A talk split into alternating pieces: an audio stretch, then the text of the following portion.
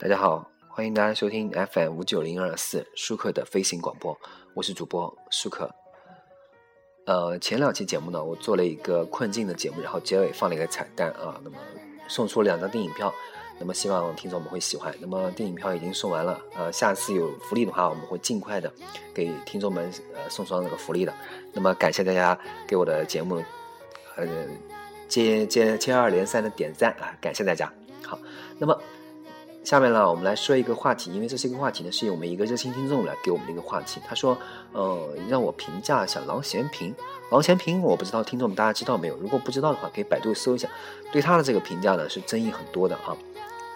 那么很多人就看，因为网易曾经做了一个一个专栏，叫做‘骗子郎咸平’，啊，可能是这样一个专栏啊，类似的，我不太记得了。那么。”很多人说郎咸平什么样人呢？那么这位听众，首先我们先说郎咸平之前呢，我们先感谢一下这位听众，因为这位听众是我们节目的热心听众。呃，因为如果没有他这个，没有他的一直以来支持啊，我觉得我这个节目不一定会做得下去。好，这位听众名字叫 Dan，如果我的发音没有错的话，那么感谢你。还有我的几个热心热心听众呢，我曾经都感谢过了。那么今天我们节目呢，就来说一下郎咸平。郎咸平呢，他本人啊。呃，怎么说呢？因为他的专业，他其实是如果把他说经济学家呢，我觉得有点过了。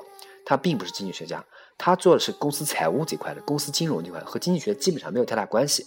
即便呢，他挂着这个相关的这个各个教授的头衔，但是他评价宏观经济政策不能作为专业的看法。为什么呢？他的很多观点实际上是有道德评判的，而不是学术观点。学术观点是摒弃道德这个这个因素存在的。很多是很多经济学观点啊是没有道德这个这个因素而可以存在的啊。那么关于他的学术价值，他本身学术能力啊我们不说，因为他是沃顿商学院的教授，那没什么好说的，对吧？但是你看一下他的学位和研究，你可以百度搜一下。如果百度搜不了，可以维基搜一下。如果维基搜不了，那么你翻墙出去谷歌搜一下啊。那么如果英文好一下，可以看一下。那么呃。因为郎咸平的这个专业，他并不是啊，他并不是经济学家，而且他包括他在 JF 或者 JFE 上一共有一些文章啊，他零三年和呃零二年的两两零二年和零两千年的文章都是关于股权架构和这个公司治理的文章啊，所以呢跟经济学没有太大关系啊，所以说有有的人说，哎，这个如果你说经济学不能评价郎的郎咸平的观点呢，不妥，因为呃郎咸平不管是学位还是研究方向，都和他的发表的观点呢没有什么关系。哦，打比方说啊，就好像好像一个你学这个微电子的，呃，微电子一个一个一个很强的一个人，很很牛很牛的人，比如说，比如说有可能，再比方说搞监控的，啊，搞这个监控电路的非常强啊，但是呢，他对国家电力系统呢发表指手画脚，你觉得是不是有点滑稽，是吧？那么他说出的话呢，可能还不会有一个，呃，就是专门学发电的这块这个有含金量，你觉得对不对？对吧？那么事实上呢，很多这个芝加哥大学有一个芝加哥大学的经济学博士啊，他在和那个和和别人和曾经评价郎咸平说，他说他用四个字来形容，他说，他说是跳梁小丑啊，来形容过郎咸平。他一些观点呢，虽然很受就是受欢迎，不是因为这些观点很有道理啊，而是因为这些观点耸人听闻，跟阴谋论差不多啊，大家喜欢听而已啊。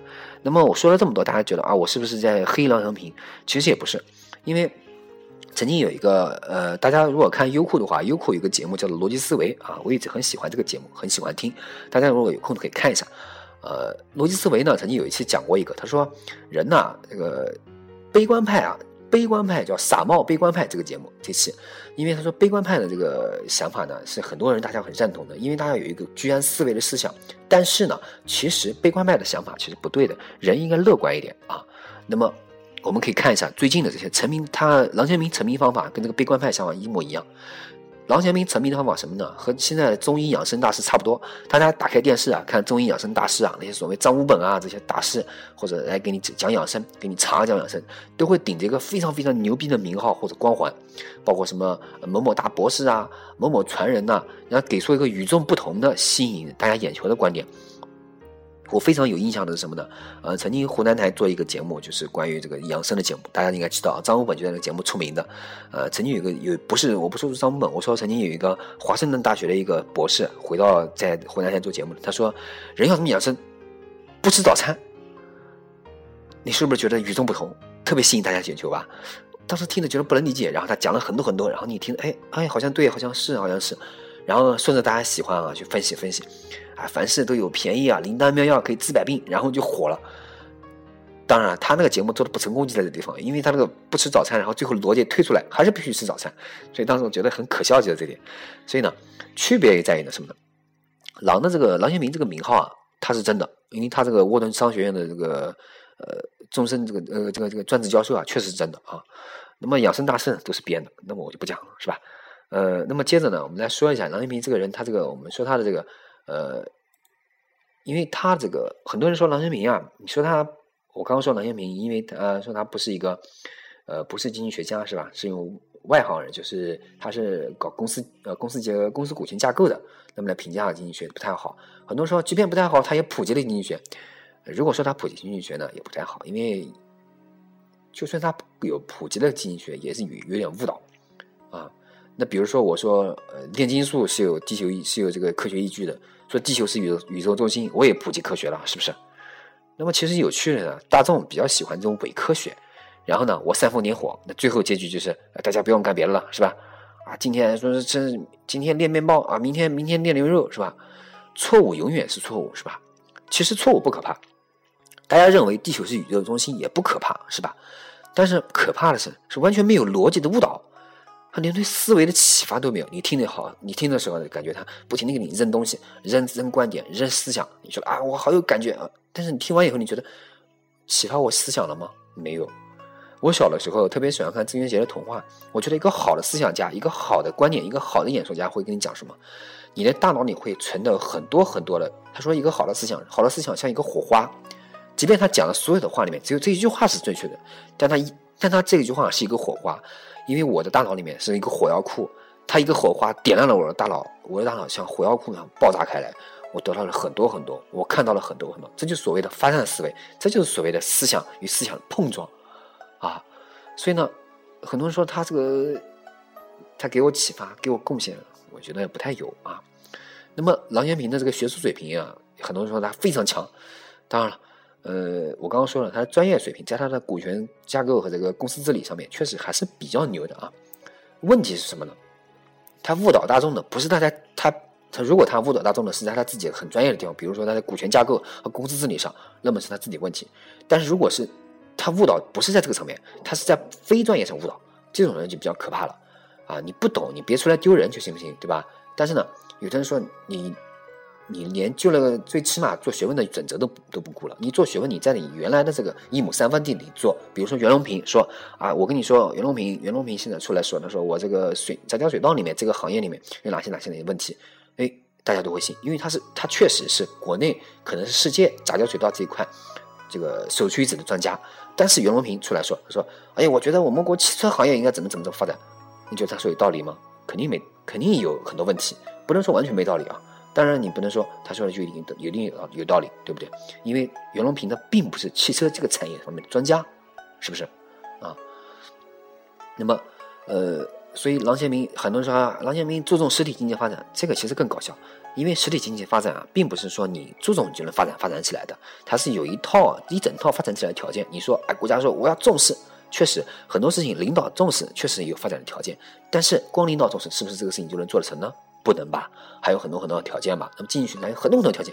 事实上呢，我们所有的不管左派和右派的经济学家都注重实体经济发展，因为经济，因为我之前很多节目就说过，我说我们的经济啊，工业农业发展一定要强大。如果这两个农业不发展不强大的话，其他的产业无法发展，对吧？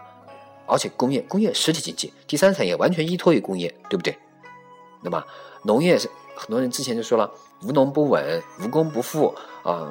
无商不活，对不对？那就是第一产业、第二产业、第三产业，是不是？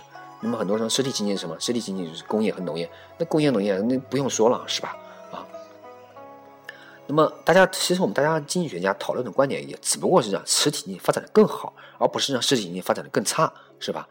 那你怎么说？你你你怎么能说？你说郎咸平只有郎咸平注重，其他是经经济学家不注重，也不太好，是吧？而且经济学家呢，这个经济学家的观点呢，很多人说都是开玩笑的啊。还有说郎郎咸平的这个观点啊，说政府永远是丑陋的，人民需要更多的福利。那么其实呢，人民其实我们说啊，国家的发展一定要长服于民，这是肯定的。但问题在于，你到底应该怎么做啊？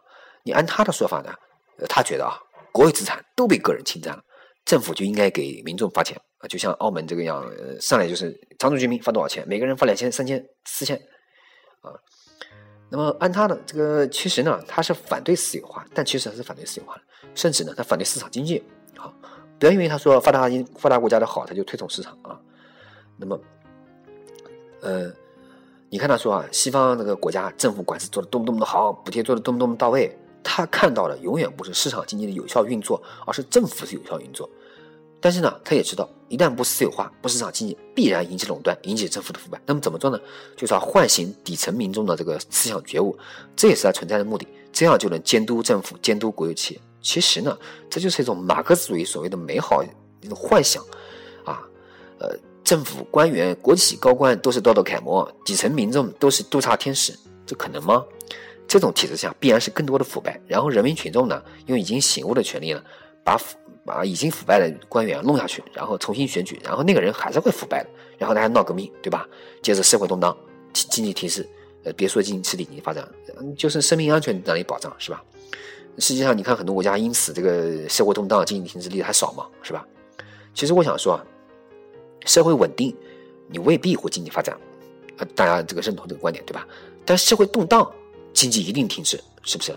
那么郎咸平的观点呢，有点类似于民粹主义。民粹主义是一定会让社会动乱的，啊，这个我就不说了啊。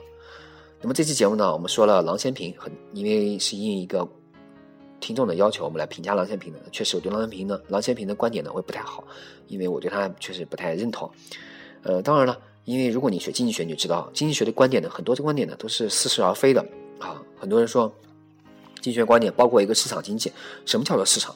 市场就是我和你，我有多余东西，我要交易出来，那确实就是市场啊。当然了，我们的市场里面还有很多，我们呃，因为我们这个市场经济发展很久远，我们包括我们历史书上说我们的市场经济以前是小农市场经济，那不是的，市场经济就是市场经济，没有什么小农市场经济和商品经济和大资呃扩大化的市场经济这种分别，这种分别其实很很渺小，不应该这么说，不应该这样分。市场经济从一开始，我多了，我我打猎多的那个那个毛皮，我多的我要卖给你，你卖给我粮食，而这在这一刹那中，你们就形成了一个市场，这就是市场经济，啊，所以呢，呃，我们的书里面还是很多东西都是都是，其实我们的观念都是很落后的啊，大家可以看一下啊，我们我推荐几本经济学的书啊，我建我建议大家看一下是什么呢？啊，曼昆的经济学原理。呃，曼昆经济学里分两本，微观经济学、宏观经济学，还有塞缪尔森的经济学史啊，大家可以看一下，这确实都不错的啊。那么，感谢大家收听本期舒克的飞行广播，我是主播舒克，欢迎大家关注微博、微信、QQ 与我进行交流，谢谢大家，再见。